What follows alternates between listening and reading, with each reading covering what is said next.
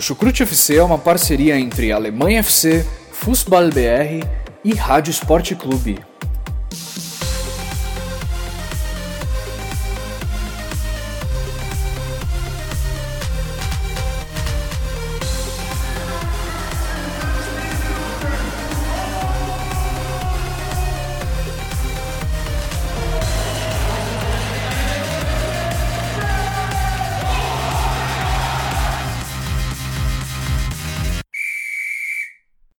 Todos que acompanham futebol alemão. Aqui quem fala é Guilherme Ferreira e recebo todos vocês para mais uma edição do nosso podcast Chucrute FC. Dessa vez para falar sobre a sétima rodada da Bundesliga, que tem um novo líder. Várias equipes ao longo desse final de semana tiveram a chance de assumir o topo da tabela, mas foi o Borussia Mönchengladbach quem aproveitou essa grande oportunidade, goleou o Augsburg e agora é o líder do campeonato alemão. Para comentar sobre essa partida e todas as outras desta rodada da Bundesliga, eu recebo dois colegas do Chucrute FC e duas boas-vindas. Primeiro, as damas. Muito bem-vinda, Simone Paiva. Tudo bem com você? E aí, Guilherme, ouvintes do Chucrute, olha nós mais uma vez aqui para falar dessa rodada. Se na rodada passada foi a rodada dos visitantes, essa foi a rodada dos tropeços do pessoal lá da parte de cima. Teve muita coisa e vamos falar ao longo do episódio de hoje. Quem também está com a gente neste episódio do Chucrute é o meu colega Jonathan Gonçalves. Tudo bem com você, Jonathan? Tudo bem, Guilherme. Tudo bem, Simone? Olá, ouvintes. Então, mais uma vez aí para falar sobre o futebol alemão Rodada muito interessante, tendo em vista aí os tropeços das equipes da parte de cima, né, como Bayern de Munique, Borussia Dortmund e outros também, vamos falar aí no episódio de hoje. Muita coisa para ser levantada no episódio. Então acompanhe aí o Chucrute FC, que é sempre isso, sempre muita informação sobre tudo aquilo que rola lá na terra do Chucrute. É isso. E antes de começar as nossas análises da rodada, Agradeço a todos que nos ouvem, em especial aos nossos padrinhos que tanto contribuem para o nosso trabalho. Se você curte o que a gente faz aqui, se você gosta dos nossos podcasts, convido você a acessar o www.padrim.com.br barra chucrutefc. Lá você vai saber todas as formas de contribuir com, com o nosso podcast e manter ele de pé sempre com muito, sempre em alta qualidade. Sem mais demora, agradeço também, claro, aos nossos parceiros da Rádio MW, do Fußball BR e do Alemanha FC.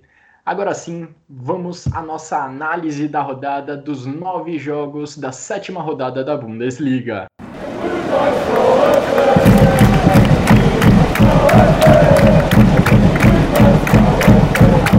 Começamos pela sexta-feira, quando o Hertha Berlin recebeu em sua casa o Fortuna Düsseldorf e venceu por 3 a 1. Olha, o VAR foi muito ativo no primeiro tempo, chamando o juiz para avaliar dois possíveis pênaltis para o Düsseldorf. Apenas o segundo foi marcado e convertido por Hennings. Mas a virada veio ainda no primeiro tempo em lances bem parecidos. Cruzamento da direita e um jogador do Hertha finalizando de pé direito na área. O empate foi com Ibisevic e a virada com Dil Rosum. E teve também lei do ex. Lukebakio, o que tanto fez pelo Düsseldorf na última temporada, fez grande arrancada pela esquerda já no segundo tempo e serviu Darida para fechar o placar por 3 a 1 a favor do time da capital. Vamos ganhar mais uma vitória do Hertha Berlim. O Hertha que agora é, computa a terceira vitória seguida, né? É, agora, depois de uma, um início de, de, Bundesliga muito fraco, três derrotas, um empate, o time agora começa, parece começar a se encontrar. E o Düsseldorf, o Düsseldorf pobre Düsseldorf, já soma cinco derrotas, sendo essa a terceira derrota seguida, né? O Hertha foi superior todo o jogo, ainda que o Düsseldorf, como o Guilherme lembrou, merecesse mais um pênalti que não foi marcado. Mas durante todo o jogo, o Düsseldorf não mostrou muita força para buscar o jogo, buscar o gol e muito menos tentar empatar depois que tomou a virada. O Hertha, que agora parece ter come é, começou a engrenar, parece se encontrar, conseguiu mais uma vitória, uma vitória em casa, com um gol muito bonito do Ibisevic, com assistência do Marius Wolf, ex-Borussia Dortmund, e o Darida que deu uma assistência para o Dirossum, mais um gol do Dirossum, né, entrando pela área. Engraçado que os dois gols foi meio de lado, né? Ibisevic e o Dirossum fizeram gols meio postados de lado contra o gol. E o terceiro gol veio de um contra-ataque do Luke Obacchio, né? Puxou e o Darida completou. O Darida lá, eterno no Hertha Berlim. É, o Hertha teve muito mais chances de gols, né? 16 a 9, mas a posse de bola foi até equilibrada, né? O Dirossum acho que tem sido uma boa su surpresa desse Hertha Berlim, né? Ele tem feito gols e talvez aí seja mais um, uma adição junto com o Ibisevic e o Darida lá na frente. E o Düsseldorf, que dessa vez o Stephen, pobre goleiro do Düsseldorf, não conseguiu salvar o time de mais uma derrota. Essa é a terceira vitória do Hertha Berlim consecutiva nesse campeonato e a primeira vitória do Hertha contra o Düsseldorf desde 8 de dezembro de 1979. Praticamente 40 anos de espera até que o Hertha pudesse comemorar uma vitória contra o seu rival da última sexta-feira. É curioso também que o Düsseldorf assumiu a liderança em cada um dos seus últimos cinco jogos, mas nesses cinco jogos somou apenas um ponto, um retrospecto recente bem pobre da equipe do Düsseldorf. Passando agora para os jogos de sábado, começamos com a grande partida que tivemos entre Bayer Leverkusen e Leipzig, duas equipes que foram derrotadas no meio de semana pela UEFA Champions League se encontraram na Bahia Arena e ficaram no empate por 1 a 1. O jogo foi muito movimentado no primeiro tempo, com grandes chances de gol, mas gols só na segunda etapa. E foi o Leverkusen quem abriu o placar. Belarabe, Arangues e Voland. Esse foi o caminho até a bola tocar o fundo na, da rede numa bela jogada coletiva da equipe de Peter Boss. O Leipzig respondeu com um incunco, que recebeu dentro da área e fez a bola passar pelo zagueiro e pelo goleiro com dois toques de muita categoria. Incunco empatou o jogo por 1 a 1 e assim ficou até o final da partida. Já era uma partida de se esperar muito complicada, né, para os dois lados, duas equipes aí que gostam muito de ter a bola, a equipe do Bayer Leverkusen com Peter Bosch, a equipe do RB Leipzig com Julian Nagelsmann. No primeiro tempo não teve gols, né? Só foi mesmo ter gols lá no segundo tempo. Com mais uma vez ele, Kevin Voland nas redes. Jogador aí que infelizmente não esteve presente na lista de convocados do técnico da seleção nacional alemã, Joachim Löw. Mas aí continua fazendo seu trabalho e quem sabe no futuro leva aí o Kevin Voland, que eu não sei o porquê não tem, não tem tido chances nessa seleção alemã. Praticamente todo episódio a gente fala sobre isso, eu ressalto sobre isso, ou a Simone, ou ou você, Guilherme, ou até mesmo o Vitor já também tinha falado sobre. E mais uma vez ele sendo um, um bom jogador aí para o Bayer Leverkusen. Também que o Nadien Amiri, né, jogou bastante na partida. O Nadien Amiri sim foi convocado para a seleção, vai fazer parte aí dos próximos amistosos. É, mas falando um pouco do jogo, Bayer Leverkusen teve mais a posse de bola no modo geral. Foram 64% contra 36% da equipe do RB Leipzig. Chegou mais no gol do, do goleiro Peter Gulak, foram mais finalizações no alvo do goleiro Peter Gulak, foram oito contra cinco lá no gol do Lucas Radetzky, mas num belo, um belo lance lá com uma bola achada pelo Haustenberg, o Nikunko fez uma bela, bela jogada, dois toques ali realmente de muita, muita qualidade e conseguiu tirar do goleiro empatando a partida. Eu diria que no fim das contas ficou até um pouco justo né, o resultado, tendo em vista as duas forças que estavam em campo, o equilíbrio das equipes na tabela. Agora as duas equipes chegam aos 14 pontos e vamos ver aí a sequência, como vai ser aí no futuro. Mas de fato, duas equipes que iam se encarar de igual para igual e não foi diferente. Como era esperado, né? Um jogo muito intenso, um jogo de posse de bola. No fim, o, o Bayer Leverkusen manteve muito mais a posse de bola que o Leipzig, mas muito naquela coisa que o Peter Bosz ele tem é, essa característica né, de trabalhar sempre com a posse de bolas é, nos seus times. E o Nagelsmann que consegue se adaptar, adaptar o seu time é, de acordo com o adversário. Então, foi um jogo intenso, como esperado. Apesar da posse de bola muito maior do Leverkusen, o Leipzig teve muito mais chances. No primeiro tempo mesmo, o Leipzig teve chances de abrir até mesmo 3 a 0, teve bola na trave. É, o, o Hadek, é, Hadrek defendeu. Então, assim, o Bayer Leverkusen até teve uma certa sorte no primeiro tempo. E aí, para o segundo tempo, é, foi um jogo equilibrado. É, o Leverkusen saindo na frente, né, com, com um contra-ataque muito bem construído, que começou com Arangues e também terminou no Arangues antes dele dar o passe para o Kevin Voland. Mais um gol do Kevin Voland. É, o quarto gol do Kevin Voland nessa temporada, né? Mais bem, não sou técnica da seleção alemã, ele que se resolva. E foi um gol do Bayer Leverkusen muito bem construído, um contra-ataque, um gol clássico muito que a gente vê do Leipzig. E o Leipzig, o Leverkusen que vinha de duas, uma sequência de duas vitórias, né? E aí tem esse empate, mas um jogo difícil. Então o empate a gente co consegue medir talvez como uma boa coisa. E o Leipzig que vinha de uma derrota para o Schalke na última rodada em casa, né? Ambos os times caíram na tabela, mas como é início de temporada e tá aquela bagunça lá em cima, vamos ver como vai ser as próximas rodadas.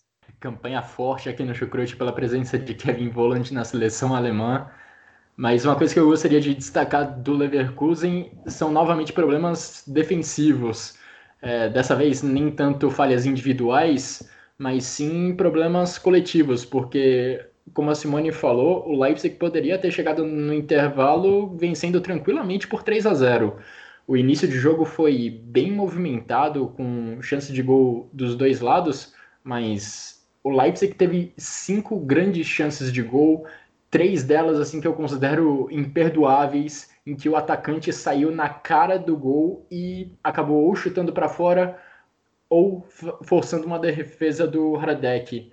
Duas dessas chances é, foram desperdiçadas pelo Timo Werner, que novamente pecou na finalização, assim como havia acontecido no meio da semana na partida pela UEFA Champions League. E uma dessas chances que eu considero assim imperdoáveis foram foi desperdiçada pelo Matheus Cunha, brasileiro que dessa vez teve a oportunidade de jogar como titular da equipe do Leipzig e perdeu essa chance claríssima, perdeu uma chance claríssima de gol, cara a cara com o Hradek, e outra em que ele também saiu, foi lançado em velocidade, tinha a chance de invadir a área com a bola, mas tentou encobrir o goleiro do Bayer Leverkusen de fora da área, a bola acabou tocando caprichosamente o, tra o travessão e não entrou. É, e, isso, e todas essas chances do Leipzig demonstram uma falha muito grave da defesa do Bayer Leverkusen no jogo, porque todas elas foram bem semelhantes. Todas essas cinco grandes chances de gol do Leipzig foram parecidas. O Leipzig recuperando a bola lá no ataque e aproveitando que o time inteiro do Leverkusen estava lá na frente, estava ocupando o campo de ataque, para lançar um atacante em velocidade e esse atacante, esse atacante saía sempre na cara do gol impressionante como não tinha um jogador do Leverkusen para pressionar o jogador do Leipzig que, que fazia o passe, para dificultar esse lançamento, e também como não tinha um zagueiro para conseguir acompanhar o atacante do Leipzig que saía em velocidade. O Emil Forsberg, se eu não me engano, teve dois lançamentos é, desses que deixaram um companheiro na cara do gol. Ele deu passe em profundidade duas vezes e encontrou ou o Werner ou Matheus Cunha é, avançando em velocidade no campo de ataque. O Leipzig pecou muito na, na finalização novamente, assim como tinha acontecido, acontecido no jogo pela UEFA Champions League. Depois do intervalo, a situação mudou um pouco, porque o Bayer Leverkusen continuou tendo o controle da bola, mas sem passar tantos sustos. A equipe não cometeu tantos erros no ataque e aí não cedeu tantos contra-ataques para a equipe do Leipzig depois de tantos erros, de tantas falhas de finalização na primeira etapa, o Leipzig, Leipzig acabou fazendo seu gol de empate na sua única finalização certa do segundo tempo. Então, perdeu chances claríssimas de gol nos primeiros 20, 30 minutos. E aí, no segundo tempo, o Incumpo aproveitou a única oportunidade, a única finalização que o Leipzig teve em direção à meta as duas equipes poderiam ter, terminado a rodada na liderança da Bundesliga se tivessem vencido. O Leverkusen, inclusive, em, quando abriu o placar, estava estava sendo líder naquele momento, mas o empate entre Leipzig e Leverkusen deixou as duas equipes empatadas em pontos na tabela, as duas equipes com 14 pontos, compartilhando e muito com a campanha igual, né, de quatro vitórias, dois empates e uma derrota nesse início de Bundesliga. Falando da equipe que tinha a oportunidade de se manter no topo da tabela, de permanecer como líder da Bundesliga, vamos falar agora da grande zebra da rodada. O Bayern de Munique recebeu o Hoffenheim na Allianz Arena e perdeu por 2 a 1. Por, lá por Munique também só tivemos gols no segundo tempo. Sargis Adanyan abriu o placar após Tolisso perder a bola na frente da área, um erro que custou um gol para o Bayern de Munique, foi 1 a 0 do Hoffenheim. Mais tarde, no segundo tempo, Thomas Miller entrou em campo um pouco depois desse gol do Hoffenheim e colocou uma bola na medida para Lewandowski cabecear para o gol. Impressionante a fase do centroavante polonês. E quando parecia que o Bayern ia pressionar pela virada, foi o Hoffenheim quem conseguiu o gol da vitória, novamente com Sargis Adanyan, o jogador armênio do Hoffenheim decidiu a partida, um dos grandes destaques da rodada. Final de jogo, Hoffenheim 2, Bayern de Munique 1. Bom, o meio-campo do Hoffenheim nessa partida foi muito interessante, né? A começar lá pelo primeiro gol, Sebastian Rude, ele que jogou no Bayern de Munique, recuperou a bola roubando ela do Tolisso. Serviu ao Dennis Geiger, que também é um outro meio-campo que jogou bastante na partida. Geiger foi lá, achou o atacante Adamian, que abriu o placar da partida o Adamian, que é o segundo jogador armênio a marcar na história da Bundesliga. O primeiro foi o Henrik Mkhitaryan, na época do Borussia Dortmund. Então, o Adamian, com os dois gols na partida, é o segundo armênio a, a marcar no campeonato alemão, o que é muito interessante. Vale ressaltar também que o Robert Skov, jogador que é, é nacional lá da Dinamarca, disputa os amistosos, jogos eliminatórios pela Dinamarca, jogou pela lateral esquerda o que não é muito comum, tendo em vista que ele é um extremo esquerdo, joga de ponta esquerda, fazendo algo parecido assim como o Rafael Guerreiro fez lá no Borussia Dortmund no meio de semana, trocando com o Ashraf Hakimi, que jogou um pouco mais avançado. E o Hoffenheim sobre aproveitar as poucas, digamos que poucas chances que teve, né? Manuel Neuer é, não teve tanto trabalho assim, na maioria das vezes que o Hoffenheim chegava era chute para fora, não na meta do goleiro alemão. E o Hoffenheim teve que se mostrar fora de casa. O Hoffenheim que está muito inconsistente nessa temporada. Creio que ninguém esperava uma vitória da equipe de Cincinnati na Allianz Arena. A defesa com Benjamin Hubener e Kevin Akpoguma também foi sólida. Conseguiu segurar o Bayern de Munique. O Coman, que não fazia boa partida pelo Bayern, foi substituído. Entrou o Thomas Miller, que entrou muito bem tanto que serviu para o Lewandowski o, o gol do Bayern de empate. E antes do gol de empate, ele já tinha dado uma bola muito parecida para o Lewandowski, que cabeceou para cima. Então o Thomas Miller deu uma certa mudança na equipe do Bayern, mas o Bayern não fez de fato uma boa partida, não à toa perdeu.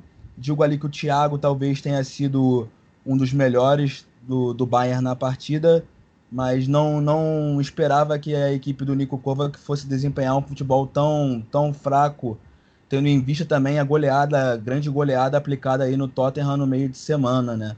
Então perdeu a chance de se manter na, na liderança da Bundesliga, mas de fato é interessante ver esse início de campeonato, ver que as equipes como o Bayern, como o Borussia Dortmund têm oscilado e as outras equipes têm tentado é, bater de frente de fato para que as coisas fiquem um pouco mais equilibradas. Não sabemos até quando, mas de fato é interessante. O Bayern que veio de uma vitória, acho que inesperada, né? Acho que ninguém esperava a vitória do Bayern em Londres no Tottenham por 7 a 2. O Hoffenheim já tem um histórico, né, de dificultar um pouco as partidas com o Bayern nos últimos dois, dois, três anos, né? Tanto na casa do Hoffenheim como na, na Allianz Arena. A surpresa dessa vitória, como o Jonathan falou, é pela irregularidade do Hoffenheim essa temporada, né? O time computa é um time irregular e computa duas vitórias, dois empates e três derrotas. E a sua segunda vitória foi em cima do Bayern de Munique, na Allianz Arena. O Bayern teve muito mais possibilidades de gol, foram 20, 20 chutes a gol contra 8 do Hoffenheim, posse de bola muito acima. Só que aquilo, o, o Hoffenheim conseguiu achar os espaços e ser muito mais efetivos, muito mais efetivo na frente do gol, né? O Bayern perdeu muitas chances e acabou que talvez um excesso de cansaço de fazer gols. claro que não, mas não conseguiu efetivar as inúmeras oportunidades que teve durante o jogo, né? Essa foi a primeira derrota do Bayern, né, na Bundesliga, que caiu para terceiro, mas também foi a décima prime... o décimo primeiro gol do Lewandowski em sete rodadas, né? Então, assim, são sete rodadas, 11 gols de Lewandowski. Então, assim, será que esse ano ele passa dos 40? É, foi uma surpresa muito grande essa vitória do Hoffenheim na, lá na Allianz Arena, principalmente considerando o que o Bayern de Munique fez no meio da semana contra o Tottenham, né? O Bayern de Munique teve total controle da posse de bola, é, teve, digamos, o domínio territorial durante a partida, ocupando o campo de ataque, ficando ali perto da área do defendida pelo, pelo Oliver Baumann, mas não teve muita criatividade. Apesar das 20 finalizações contra 8 do Hoffenheim, não foram muitas chances realmente claras de gol que o Bayern de Munique conseguiu criar, pelo menos na minha avaliação. É, o time teve muitas trocas de passes lentas de um lado ao outro do campo, mas sem conseguir acelerar uma tabela entre seus jogadores para encontrar um espaço no meio da defesa do Hoffenheim e aí sim ter uma finalização boa de dentro da área que, que realmente levasse perigo ao Oliver Baumann. Tanto que o placar de finalizações ficou em 20 a 8 para o Bayern de Munique, mas em finalizações certas no alvo, o Hoffenheim ganhou. Foi 5 a 4 para o Hoffenheim nesse, nesse quesito. O Bayern acabou dependendo muito de faíscas de talento individual de seus jogadores. Lembro que o Kimmich teve um cruzamento muito bom para a grande área no primeiro tempo, que se eu não me engano o Lewandowski cabeceou para o gol. Aí no segundo tempo, como o Jonathan também lembrou, poucos minutos antes do gol de empate, o Thomas Miller já havia dado um outro cruzamento muito bom para a grande área que o, que o Lewandowski também cabeceou. Aí sim, na segunda tentativa do Thomas Miller, ele deu assist... o Lewandowski aproveitou o... a jogada aérea e marcou o gol de empate àquela altura na partida. É curioso que o Hoffenheim marcou lá atrás, marcou no seu próprio campo de defesa durante a maior parte do jogo, recuado, deixando praticamente todos os seus jogadores atrás da linha da bola, mas acabou fazendo 1 a 0 só porque pressionou lá no campo de ataque. Como o Jonathan também mencionou, o, o primeiro gol da partida saiu de uma roubada de bola que aconteceu lá perto da grande área do Manuel Neuer. A partir desse desarme, o Sargis Adanyan abriu o placar em uma nova falha do Tolisso. Lembrando que lá contra o Tottenham, o Tottenham abriu 1 a 0 contra o Bayern e também num lance errado do Tolisso, numa saída de bola errada do jogador francês, que novamente falhou e dessa vez o Bayern não teve a capacidade de virar a partida. O Sargis Adanyan acabou sendo o grande personagem do jogo. Individualmente, a atuação dele eu nem achei assim que foi é, tão espetacular, porque no primeiro tempo ele foi totalmente dominado pela defesa do Bayern de Munique, cometeu alguns erros, não conseguiu dar sequência às jogadas de ataque do Hoffenheim, que, repito, estava muito recuado na defesa e pouco chegou no campo de ataque na primeira etapa. É, mas no segundo tempo ele se recuperou e se recuperou muito bem, marcando dois gols, aproveitando muito bem as oportunidades que teve para finalizar as jogadas. O Adam Young, que é uma história incrível porque ele foi comprado por um milhão e meio de euros junto ao Jan Regensburg da segunda divisão em maio. E dois anos atrás ele ainda estava na quarta divisão. É impressionante imaginar que um cara desses, é, a essa altura, conseguiu marcar dois gols na Allianz Arena e proporcionar a grande zebra da, da rodada com a vitória do Hoffenheim para cima do Bayern de Munique. Passando para outra, para outras duas equipes que estão na metade de cima da tabela, Olha só, essa frase aqui eu poderia ter dito nos últimos dois podcasts sobre a rodada da Bundesliga, hein? O Borussia Dortmund tinha vantagem no placar, mas cedeu o empate e terminou o jogo empatando em 2 a 2. Bom, só que dessa vez a, o, o adversário do Borussia Dortmund foi o Freiburg, jogando fora de casa. O Borussia Dortmund novamente, pela terceira rodada consecutiva, empatou em 2 a 2.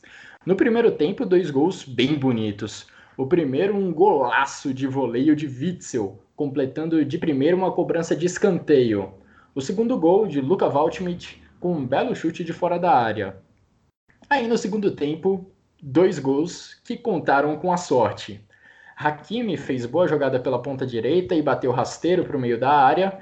Ela bateu no zagueiro Lucas Kubler e entrou. Aí já nos acréscimos do segundo tempo, foi Vincenzo Grifo quem bateu rasteiro para o meio da área. Aí a bola bateu em Akanji e entrou. Só no caso do zagueiro do Borussia Dortmund foi computado um gol contra. Foram lances bem parecidos, mas só o zagueiro do Borussia Dortmund ficou com esse gol contra para conta dele. E final de jogo, Freiburg 2, Borussia Dortmund 2. Placar muito comemorado pelo time da casa, pelo fato de, de ter sido arrancado ali nos instantes finais da partida. É, o Borussia Dortmund começou lá aos 14, já perdendo o Lucas Piszczek por lesão, né? E daí o Ashraf Hakimi, que estava jogando como um extremo esquerdo, assim como fez contra o Slavia Praha, foi para a lateral direita e entrou o Julian Brandt na partida, isso já bem cedo, o Borussia Dortmund perdendo aí um lateral direito que, como eu disse no último cast da Bundesliga, o Lucas Piszczek é um ídolo para o Borussia, mas já tem uma certa idade e com essas lesões só dificulta mais ainda ele ter sequência, ter tempo de realmente pegar ritmo de jogo para poder conseguir se manter em alto nível e continuar ajudando o Borussia Dortmund. Qualidade nós sabemos que ele tem. O Borussia tentou né, atacar o Freiburg no começo da partida, tentou impor seu jogo, só que o Freiburg também não, não se apequenou. O Freiburg encarou o Borussia de forma valente, tentando também fazer o seu jogo. Muitas vezes ligando aí para o Luca Waldschmidt, né, o jogador que está em ascensão aí no Freiburg. Nem se fala tanto no Nils Petersen, né, que nem participou dessa partida. Na verdade, participou sim, entrou só na segunda, na segunda etapa, lá faltando uns 15 minutos para o fim do jogo, mas ele que era o grande nome do Freiburg aí nos últimos anos para você ver, hoje em dia já fica até no banco de reserva em algumas partidas. Uma partida muito mal do Manuel Akanji, isso vai além do gol contra. Lá no primeiro tempo ainda, o Lucas Roller enfiou uma bola nas costas dele para o Lucas Waldschmidt, que passou muito perto de ter empatado a partida àquela altura. Na verdade, eu não me lembro se é empatar ou se era abrir o placar, mas foi um lance que o Burke também teve muita chance que o, o chute do Luca Waldschmidt subiu um pouco, né? E o Waldschmidt estava tentando fazer o gol dele a todo instante, tanto no primeiro tempo quanto no segundo tempo, né? E no segundo tempo ele foi feliz numa bela jogada do Freiburg, uma jogada trabalhada ali com o Jonathan Schmidt e Yannick Haber, é, uma troca de passe rápida, o jogador veio limpando, deu aquele chute dele de canhota no canto do Burke. Ele também fez um gol parecido aí algumas rodadas Atrás tem um chute muito bom, o Wald Schmidt. O Dortmund, né, cara, tá com um futebol muito pragmático. É um time que eu vejo que parece que vai viver essa temporada de lampejos, alguns lampejos assim de, de glória, mas que não parece ter certa consistência. É, o técnico Lucien Fabre parece não não tá bem nessa temporada com o time, o time como um todo. O capitão Marco Reus também vem atravessando uma fase ruim, né? Até meio complicado falar isso dele, porque é um jogador que geralmente, quando está saudável, ajuda muito o Borussia Dortmund. Ele também ajuda muito defensivamente, por mais que não tenha sido efetivo na hora de marcar gols das assistências nessa partida em si, mas ele também ajuda muito na hora de voltar ali no meio-campo marcando. Axel Witzel né, fazendo um belíssimo gol, um gol aí que para muitos creio aí que vai ser o gol da rodada o Torgan Hazard que co cobrou o escanteio, o Torgan Hazard também que vem se encontrando cada vez mais nesse Borussia Dortmund, mais uma assistência dele aí, a quarta assistência de Torgan Hazard na Bundesliga. Mário Götze fazendo aquela função à frente, né? Paco Alcácer começou no banco. Götze também conseguiu fazer algumas coisinhas, mas realmente ainda não está naquele nível que a, gente, que a gente espera dele. Ele, inclusive, enfiou uma bela bola para o Julian Brandt, que cabeceou para o alto. É, dizem que o Brandt estava impedido, mas depois vendo o lance no replay, se calhar tivesse feito o gol, poderia ter acionado o VAR para ter o tirateima, né? Se realmente foi gol ou se não foi. O jogador desperdiçou. Mas é um Dortmund realmente inoperante que oscila sempre, geralmente, aos fins das partidas, né? Mais um empate com gosto de derrota. O gol, o segundo gol, o gol contra do Manuel Akanji, eu também acho que o Burke deu um certo mole ali no seu posicionamento. Talvez se ele tivesse se posicionado um pouco melhor, ele poderia até mesmo ter defendido o toque do Akanji, mas os dois ficaram muito juntos, meio que bateram uma certa cabeça. E daí o Akanji, sem querer, empurrou a bola para dentro do gol, mas o Akanji realmente não está vivendo uma boa fase. Ele que é um bom zagueiro internacional suíço, joga pela seleção suíça, está convocado aí para os próximos jogos, mas precisa se encontrar. Mats Hummels, para mim, tem sido o melhor zagueiro do Borussia Dortmund nessa temporada quem me conhece sabe que eu sou um pouco rancoroso, mas esse rancor tá tendo que passar, né? Tendo em vista que ele vem desempenhando um bom futebol. Mas é isso, o Borussia Dortmund realmente precisa acordar, porque senão será sempre isso aí, ó.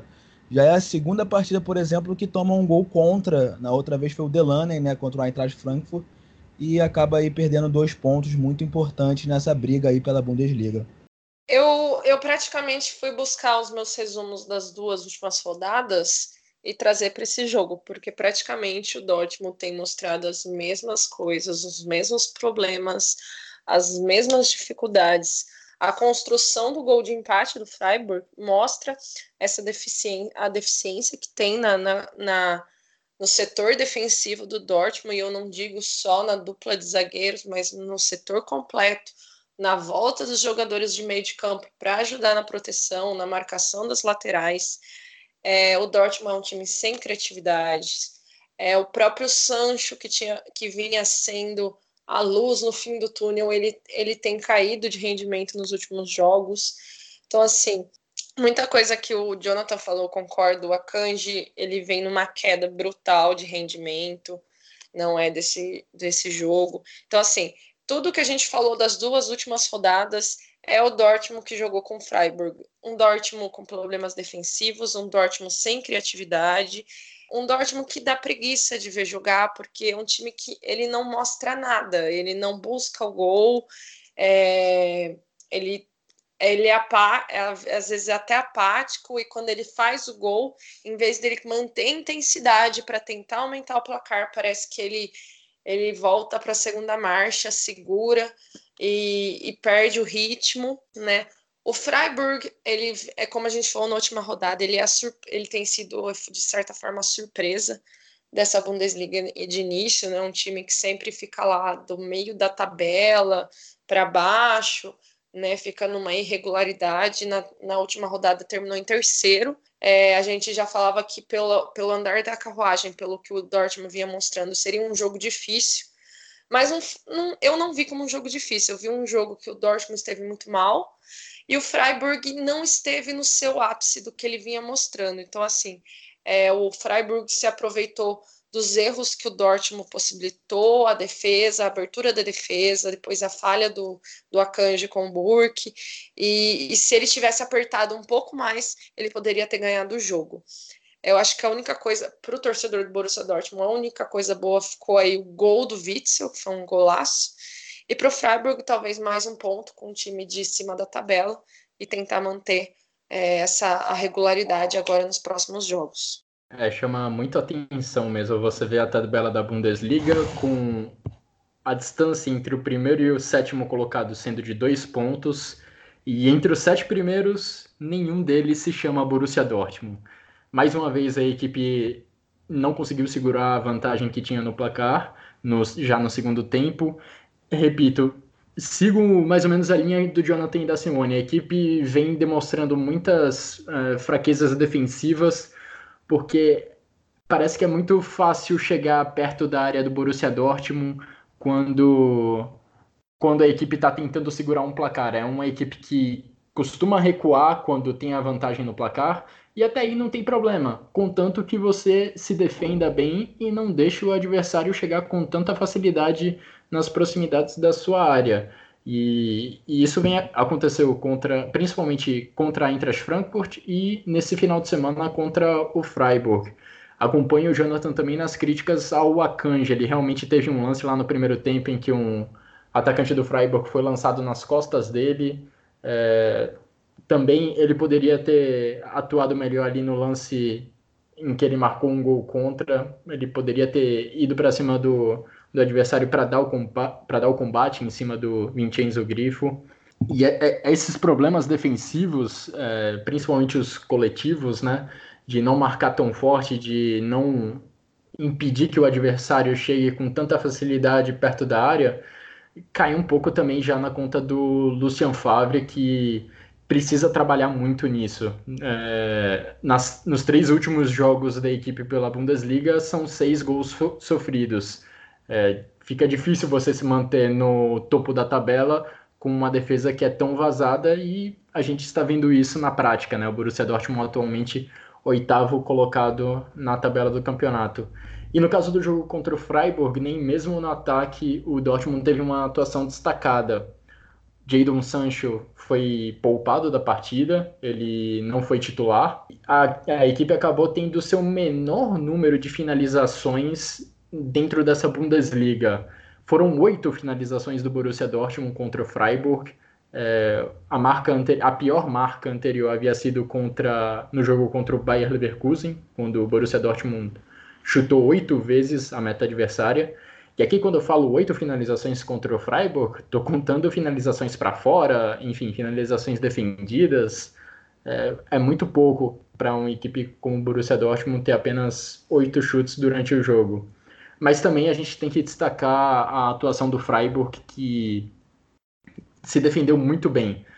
Tanto quando tentou pressionar a saída de bola do Borussia Dortmund, a equipe do Christian Streich impôs dificuldades ao, ao Dortmund quando avançou seus jogadores para marcar pressão na saída de bola. E também quando o Freiburg recuou para proteger a sua própria grande área, quando teve que ficar recuado para proteger o seu gol, também foi, fez um bom trabalho. É, tem que dar os parabéns também para a defesa do Freiburg, que soube combater bem o Borussia Dortmund, impedindo que a equipe do Lucien Favre pudesse criar muitas chances de gol durante a partida. Falando em treinadores questionados, quem estava lá na, nas arquibancadas em Freiburg era Joachim Löw, treinador da seleção da Alemanha, é, que foi lá para ver alguns de seus convocados. Estavam em campo Julian Brandt, Marco Reus, Luca Waldschmidt. O Joachim Löw pôde acompanhar a atuação desses seus convocados e aproveitando o, o gancho para citar uma notícia importante relacionada à seleção da Alemanha, que tem jogos contra Argentina e Estônia nos próximos dias. Toni Kroos e Jonas, e Jonas Hector se machucaram nesse final de semana e Suat Serdar, do Schalke 04, acabou sendo convocado para integrar o elenco da seleção da Alemanha. Bom, dois times que estão longe de ter um jogador cogitado na seleção alemã são Paderborn e Mainz, duas equipes que se enfrentaram nesse final de semana, duelo, duelo lá de, do porão da tabela, e quem levou a melhor foi o Mainz, vencendo fora de casa por 2 a 1 o Paderborn. Paderborn, que é a única equipe do campeonato alemão que ainda não venceu nenhum jogo. Todos os gols dessa partida saíram no primeiro tempo. Mohamed Dregger foi o protagonista dos primeiros minutos de jogo. Primeiro, ele foi desarmado no campo de defesa do Paderborn por Ostunali, que lançou o Robin Quaison para marcar para os visitantes. Pouco depois, Dregger deu a assistência para Benzolinski empatar o jogo. Mas aí, um pouco mais tarde, Ostunali apareceu de novo, dessa vez para sofrer um pênalti que foi convertido por Brozinski, dando números finais à partida: Mainz 2, Paderborn 1. Uma partida dos desesperados, né? A parte de baixo da, da tabela lá. Mainz também que vem vendo maus bocados nesse início de temporada. Assim como o Paderborn, como eu falei na última, no último cast sobre a Bundesliga, as equipes que subiram de divisão realmente é, parecem estar com os elencos bem, bem inferiores, comparando até com as equipes medianas que lá estão na Bundesliga nesse momento. O Colônia, o Paderborn, O próprio Union Berlin realmente são equipes que não estão mostrando muita força nesse dito material humano, né? Mas uma vitória muito importante para o mais 05, ainda mais tendo a, a ciência que eles jogaram fora de casa, né? O Robin Quaison, o sueco, como sempre, sendo muito bom aí para a equipe do Mainz, a equipe carnavalesca, né? E ele abriu o placar lá aos oito minutos com um belo passe do Ostunali. Ostunali também que é um jogador jovem, às vezes aparece aí nas seleções de base da seleção é, alemã e achou um belo passe para ele. O, o gol chegou com uma bela jogada do Drager, o jogador também, o Proger, também muito bom jogador ali do, do Paderborn. São jogadores até mesmo como o Cauli Oliveira, o brasileiro, que são os melhores desse Paderborn, no, pelo menos nesse início de temporada, o, que, o pouco que a gente vê dessa equipe que tem apenas um ponto na tabela, mas são esses da frente, o Michael, o Zolinski, Proger, o Cauli, fizeram ali uma, uma bela jogada e o Zolinski empurrou lá para o gol do Zentner, que o, fez uma bela partida assim, o goleiro Zentner, foram 16 finalizações do Paderborn, 7 no alvo, algumas defesas do Zentner, ou seja, muito importante para o Mainz, que conseguiu conquistar os três pontos. Mas o Daniel Brozinski foi lá e converteu o pênalti. E um fato curioso sobre o Mainz, o Mainz ele converte seus pênaltis há muito tempo. Desde maio de 2013, são 25 cobranças de pênalti e o Mainz fez todos os gols que, em que teve lá a cobrança de pênalti para ser efetuada, ou seja, uma, uma, equipe que é muito raro você ver perder pênalti. O Daniel Brozinski também, que já é um velho conhecido aí do, do torcedor do mais, né, e de quem acompanha a Bundesliga, sendo mais uma vez importante para a equipe que precisa abrir o olho nesse início de temporada. Conseguiu três pontos importantíssimos, mas é uma das ditas aí candidatas a, a ser rebaixada. É, o Jonathan lembrando essa curiosidade do Mainz e suas cobranças de pênalti, que são um recorde na história da Bundesliga, essas 25 cobranças convertidas de forma consecutiva. O recorde anterior pertencia ao Bochum, que converteu 24 entre 1978 e 1982. Um recorde de longa data sendo quebrado nesta rodada da Bundesliga. Outro time que também teve nas mãos a chance de ser líder da Bundesliga nessa, nessa rodada foi o Schalke 04. Toda expectativa em torno dessa partida, os concorrentes diretos haviam tropeçado mais cedo, o Schalke jogando ali no horário nobre do sábado e com a chance de assumir o topo da tabela com uma vitória, mas a equipe de Gelsenkirchen acabou ficando com um empate amargo contra o Colônia, jogando em casa, empate por 1 a 1 que teve dois gols de cabeça. Pelo Schalke, Sané amorteceu um cruzamento da esquerda e Serdar completou para o gol. Serdar, que como falei há pouco, é, foi convocado por Joachim Löw. E pelo Colônia, Jonas Hector estava na primeira trave em uma cobrança de escanteio nos acréscimos do segundo tempo e deu uma casquinha na bola para ela encontrar a rede Empate amargo para o Schalke 04, que viu a liderança do campeonato nas suas mãos, mas viu ela escorrer por entre os dedos já nos instantes finais da partida. A Veltins Arena estava empolgadíssima com essa possibilidade, especialmente diante de todo o contexto de uma temporada tão ruim que o Schalke teve é, no último campeonato e, e depois e nessa temporada já conseguindo bons resultados depois de uma vitória gigante contra o Leipzig fora de casa, enfrentando um Colônia que não faz um bom campeonato. Era a chance de ouro para a equipe de Gelsenkirchen assumir a primeira posição do campeonato, mas ela acabou sendo desperdiçada. E me chamou a atenção como a equipe do David Wagner não foi tão. não marcou de forma tão intensa como eu me acostumei a ver nessa Bundesliga. Foi um time do Schalke que cedeu espaço para o Colônia trocar passes a, até ali a altura do meio campo. Não foi uma equipe que incomodou o adversário que tinha a bola, como ficou muito evidente no jogo contra o Leipzig. Foi quando isso me chamou muita atenção. E a equipe do David Wagner acabou ficando recuada na defesa em muitos momentos e o jogo acabou não tendo muita criatividade no ataque, porque Contra uma equipe do Schalke que ficava recuada, o Colônia não criou grandes chances de gol. O Schalke também, pelo menos no primeiro tempo, não conseguiu é, roubar bolas na altura do meio campo e contra-atacar, como vem fazendo na, nas últimas partidas dessa Bundesliga.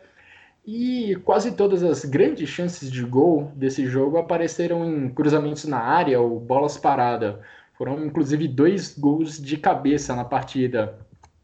E o Schalke, em especial, a defesa do Schalke, acabou sendo muito incomodada com esse jogo aéreo do Colônia. O Colônia, como eu disse, não teve muita criatividade no ataque e acabou forçando algumas bolas aéreas para dentro da área. E o Alexander Nubel foi forçado a fazer algumas defesas espetaculares durante a partida.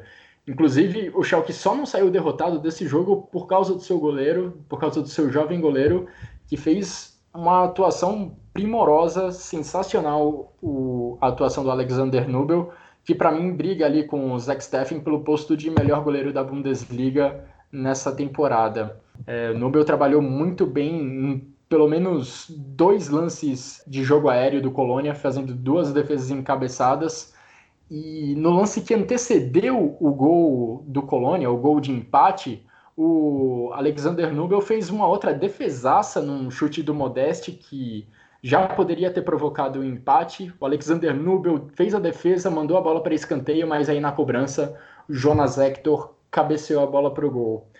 E enquanto o jogo estava 1 a 0 ainda para o Schalke, que também achou um gol de uma maneira bem fora do convencional, cobrando o lateral para dentro da área, a bola ficou rebatida ali dentro até o Sané cabecear a bola para o Serdar empurrar para o gol. E depois do, de fazer 1 a 0 o Schalke até conseguiu encontrar algumas chances de gol em contra-ataques, mas não conseguiu aproveitar, como vinha acontecendo em rodadas anteriores, em que o Schalke abriu o placar, saiu na frente e matou o jogo num contra-ataque. Dessa vez, Burgstaller acertou uma bola na trave, não conseguiu dobrar a vantagem do time da casa. A equipe acabou cedendo em empate nos instantes finais, um empate amargo para a torcida que lotou a Beltins Arena. Empate que, aliás, vem sendo bem um resultado bem comum entre essas duas equipes, entre Schalke e Colônia. Os últimos quatro jogos entre esses dois times terminaram empatados. É impressionante essa estatística. Bom, passando agora para as partidas de domingo na Bundesliga, enfim, a equipe que aproveitou a chance de se tornar líder, o Borussia Mönchengladbach não tomou conhecimento do Augsburg, venceu por 5 a 1 e é o novo primeiro colocado do campeonato alemão. E olha, o Gladbach assumiu essa posição após um início fulminante, com três gols em 13 minutos de jogo. Os dois primeiros foram bem semelhantes uma jogada pela esquerda e um cruzamento na área para encontrar um companheiro li livre de marcação. 1 a 0 foi marcado por Zacaria com passe de Churran e o 2 a 0 por Herman com passe de Plea. Essa combinação Herman e Plea voltou a funcionar no 3 a 0. Herman fez o gol em contra-ataque puxado por Plea. Lembrando, tudo isso em 13 minutos de jogo. E o vexame do primeiro tempo ficou ainda maior, porque tivemos um lance que, olha, é sério candidato à lambança da temporada. A bola foi recuada para Kubek e ele se complicou todo com a bola. Não conseguiu dominar o goleiro do Augsburg e ela acabou sobrando para Plear fazer o dele.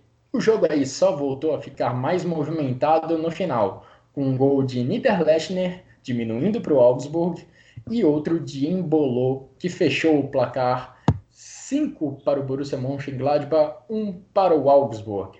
O Gladbach, enfim, né, depois a gente comentou nos primeiros podcasts, o Gladbach teve um início meio de tropeços, ainda parecia que o Mark Rose não tinha encontrado, estava tentando se encontrar ainda, e nas, nas últimas rodadas, o Gladbach começou, é, encontrou um equilíbrio na equipe, né?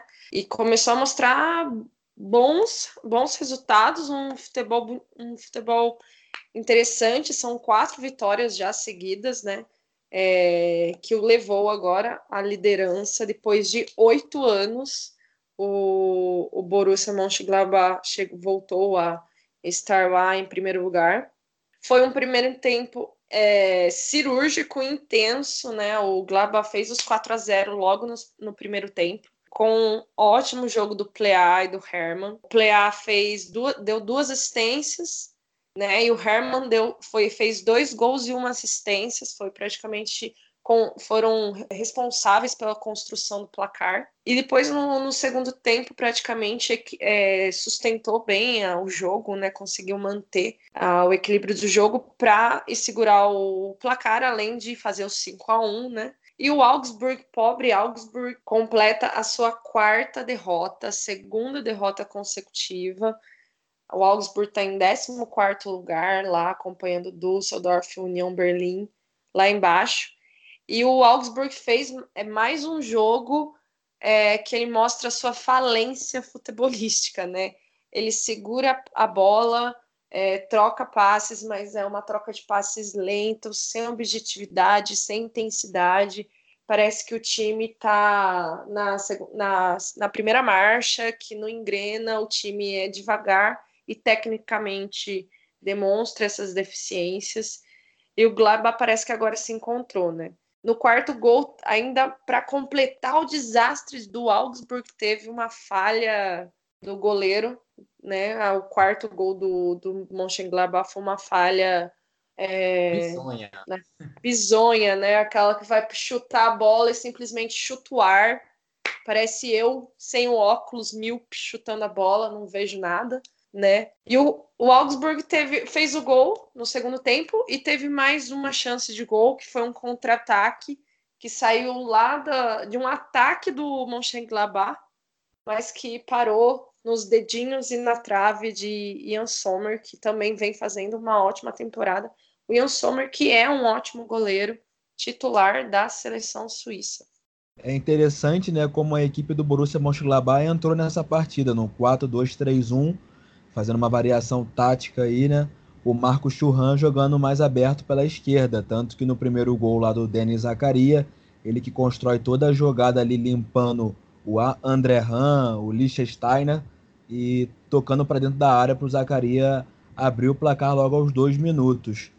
O jogador Marcos Churran aí que realmente colocou a camisa 10, tá realmente jogando ao nível, pelo menos até agora, digamos, do Torgan Hazard, fazendo, sendo muito importante para a equipe dos Potros. Os Potros que embalam aí na Bundesliga chegam à liderança, o que é muito interessante, fato que não acontecia desde 2011 com eles, né? Assim, o, eu e o Vitor e o Guilherme conversamos lá no episódio de sorteio dos clubes alemães na UEFA Champions League e na UEFA Europa League. Uma das grandes dificuldades que as equipes alemãs iriam enfrentar é o fato delas, delas terem que rodar o time que precisa ter um plantel recheado, né, para poder variar o time, saber conciliar é, a Bundesliga e o UEFA Europa Liga. Lembrando, né, na, na, na, última semana aí o Borussia Mönchengladbach empatou lá na Turquia com o Basak Serri e também na primeira rodada tomou uma goleada em casa para o Wolfsberger. Então é uma equipe que apesar de estar se encontrando na Bundesliga, ainda não podemos botar a mão no fogo assim dizendo para falar que ó, já está no momento certo de falar o Borussia Mönchengladbach está como líder, está jogando bem demais, porque sinceramente não é bem dessa forma.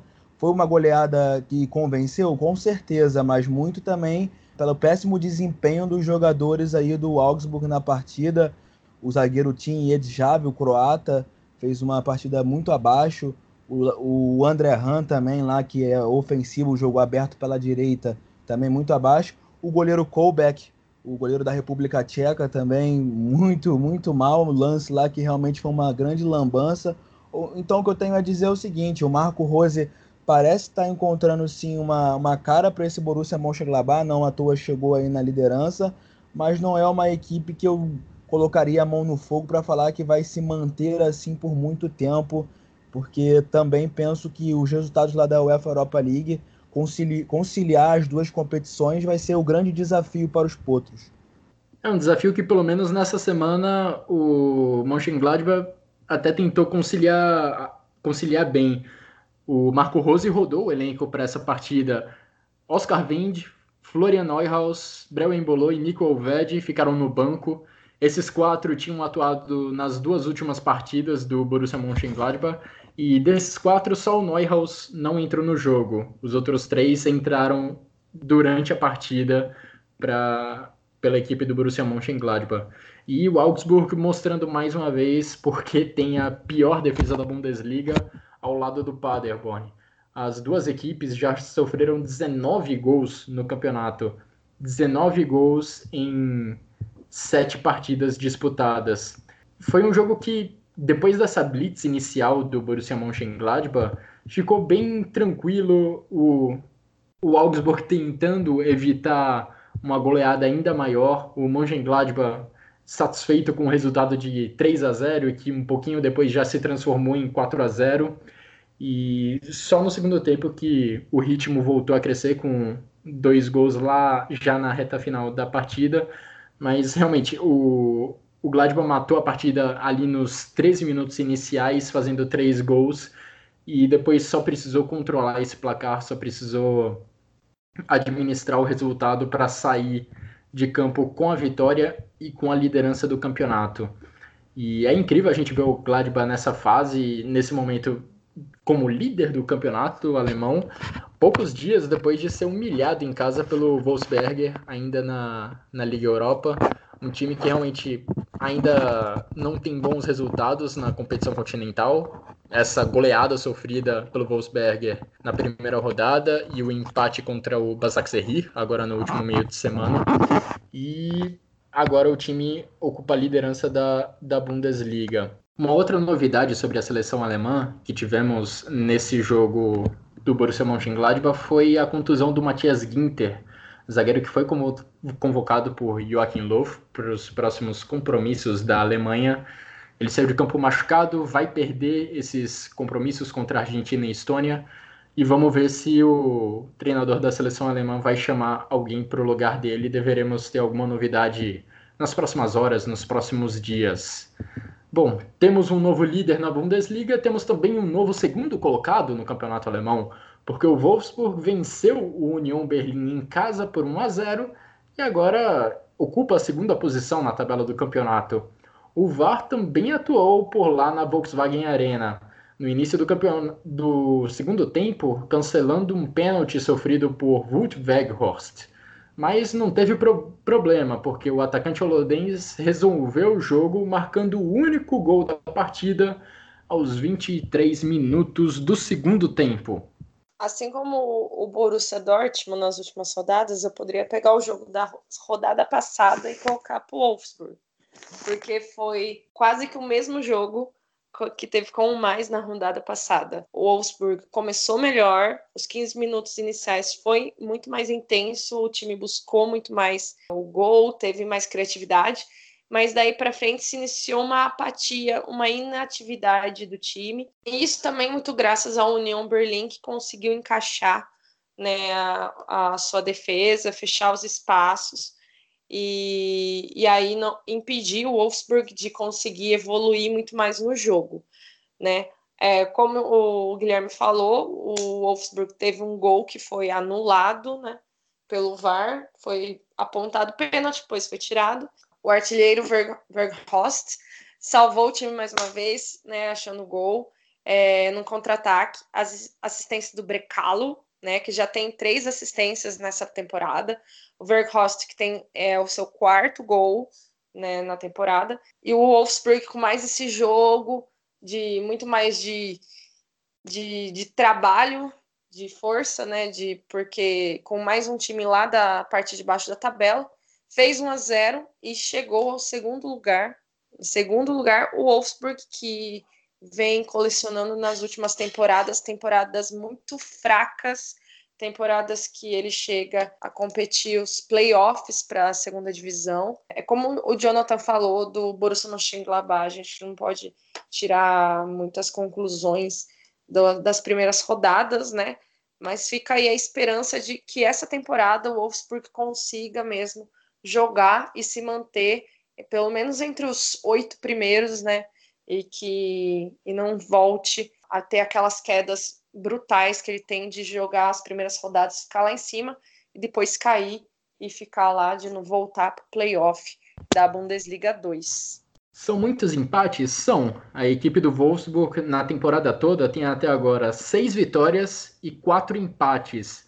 Mas é uma equipe que conseguiu uma marca muito positiva até aqui, porque além do Wolfsburg, apenas a Juventus, entre as cinco principais ligas da Europa, ainda não foi derrotada nessa temporada. Somente Wolfsburg e Juventus ainda não perderam nessa temporada europeia, considerando as equipes que estão nos campeonatos alemão, francês, italiano, espanhol e inglês. Passando agora para o último jogo que vai ser analisado aqui pelo nosso podcast, mais uma partida bem movimentada. Dessa vez, o Eintracht Frankfurt empatou em sua casa por 2 a 2 contra o Werder Bremen. É, mais um jogo movimentadíssimo, principalmente ali nos primeiros 26 minutos de jogo, quando aconteceram três bolas na trave. A primeira foi para o Bremen, a segunda foi para o Frankfurt e a terceira de novo para o Bremen. Mas aí não teve jeito. Klassen pegou o rebote da trave e marcou 1 a 0 para os visitantes. Aos 9 minutos do segundo tempo, um lindo gol de Rode. Ele matou no peito o rebote de um escanteio e mandou um chutaço para o gol, empatando a partida em 1 a 1. Aí o final do jogo voltou a ser eletrizante. André Silva virou o placar virou o placar para os donos da casa aos 42 do segundo tempo, mas aí nos acréscimos, quando a vitória parecia encaminhada, Rashica empatou de pênalti. Final de jogo, Eintracht Frankfurt 2, Werder Bremen também 2. Uma partida bastante equilibrada, né? Se você olhar a posse de bola, não tanto. O Eintracht Frankfurt teve mais a bola. Foi 62% das águias contra 38% aí do Werder Bremen.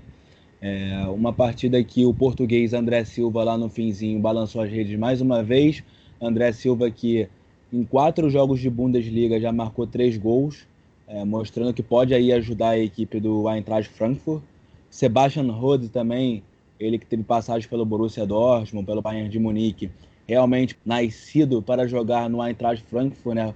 Dá muito certo, dá muito, dá, se dá muito bem na equipe das Águias marcou aí o gol na partida. Klassen lá que abriu o placar no início também foi muito importante para o lado do Bremen, o jogador conduz muito bem ali no, no meio campo, junto com Sarrin, Maximilian Eggestein. O Bremen que não começou a temporada tão bem, né? É uma das equipes aí que vem sendo bastante, digamos que inconsistente.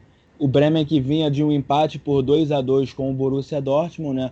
Agora empata novamente em 2 a 2 e o fato curioso é que o Eintracht Frankfurt também empatou em 2 a 2 com o Borussia Dortmund, ou seja, aí as três equipes citadas, todos os jogos entre elas foram 2 a 2 E o Milot Rashica, né, o jogador Kosovar, muito interessante, já não é de hoje que vem fazendo boas partidas pelo Werder Bremen, foi ele que converteu o pênalti lá no finzinho, né? O Frankfurt que sentiu o gostinho da vitória marcando com o André Silva lá no finzinho mas teve o pênalti e, e, tomou ali o gol. Um empate que eu diria até que foi justo, apesar do Frankfurt ter mais a posse de bola, ter tido muito mais finalizações, foram 25 finalizações contra 11 do Bremen, 7 finalizações do, no gol do Eintracht Frankfurt contra 5 do Bremen, mas eu ainda penso que no, no geral foi um placar justo, duas equipes que mediram forças, forças até mesmo parecidas o Frankfurt na nona colocação com 11 pontos, o Bremen na décima primeira com 8. Duas equipes que eu esperava até mais no início da temporada, mas aí não se encontraram tanto como eu pensava. O Frankfurt também tem aquela questão de conciliar competições continentais, né? No meio de semana viajou para Portugal e venceu o Vitória de Guimarães por 1 a 0, mas agora jogando diante de sua torcida não conseguiu aí bater o Werder Bremen e chegar aí a 13 pontos ficou ali só com 11 mesmo. Terminamos aqui nossa análise dos nove jogos da rodada pela Bundesliga. Agora vamos fazer uma pequena pausa para respirar e voltamos logo logo com os destaques da segunda divisão da Bundesliga e também do jogo da seleção feminina da Alemanha é, pelas eliminatórias da Euro.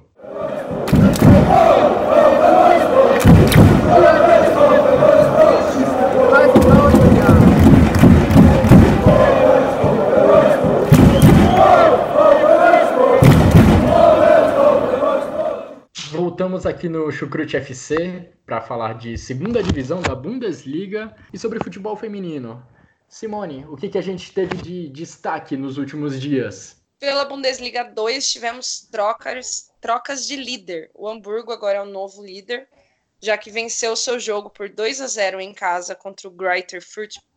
E o Stuttgart perdeu por 2 a 1 em casa por Werren Wiesbaden. Com isso, o Hamburgo é líder pelo saldo de gols e o Stuttgart vice. O Arminia, que está em terceiro lugar, joga amanhã contra o Osnabrück. E o mais interessante da derrota do Stuttgart é que ele perdeu para o lanterna da Bundesliga 2. O Werder Wiesbaden é o lanterna com, e ele vem essa segunda vitória do time e ganhou nada mais nada menos do que o líder até então líder do campeonato. E só para complementar aqui rapidinho, o artilheiro da segunda divisão é o Manuel Schaffler e justamente do Virgen Wiesbaden, do Lanterna que venceu o Stuttgart, foi justamente dois gols dele.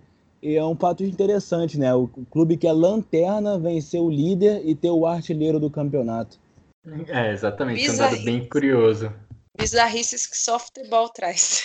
E nessa semana a gente também teve o jogo das, das eliminatórias para Euro 2021 feminina, que vai acontecer na Inglaterra. E a seleção feminina ganhou nada mais, nada menos que 8 a 0 da seleção da Ucrânia, somando aí sua terceira vitória em três jogos. A Alemanha é líder com nove pontos e um saldo de 26 gols e zero tomados. A seleção alemã fez 26 gols e não tomou nenhum gol até então.